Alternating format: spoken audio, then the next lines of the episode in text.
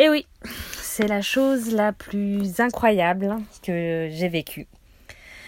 Un événement qui, bah, voilà, de prime abord est tragique, mais c'est pour moi au final un très bon souvenir, on va dire ça comme ça, car euh, ben c'est le point de départ d'un enchaînement de choses, d'étapes de ma vie qui ont fait ben, de moi ce que je suis devenue maintenant. Euh, voilà, ils m'ont fait prendre conscience que ben, je suis née sous une bonne étoile. Voilà.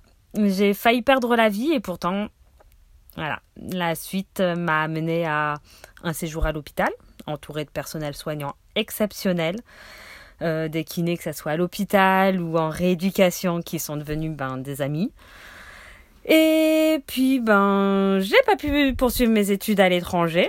Bon, peut-être pour ça que je n'ai pas parlé anglais. Mais bon, euh, j'ai créé un atelier avec euh, mon meilleur ami, qui est devenu mon conjoint, qui est devenu le père de mon enfant, qui est devenu mon mari. Voilà. Euh, à l'atelier, ben, c'est l'écoute de podcast, euh, c'est la découverte, voilà, du monde du podcast. Et plus ou moins de petites interactions hein, via les réseaux sociaux avec les podcasteristes. puis l'intervention de ma part, plus ou moins consentie dans leur podcast.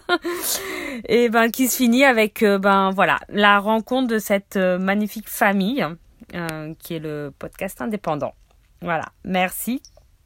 Merci vraiment. Ben, grâce à vous toutes et tous, je peux être moi, entière et vraie. Voilà. Ça a été, bon, c'est encore loin d'être fini, hein, un long cheminement pour euh, ben, devenir ce que je suis. Euh, je pense euh, être une meilleure personne. Voilà, un, un très long chemin depuis cet accident de voiture le 4 septembre 2005.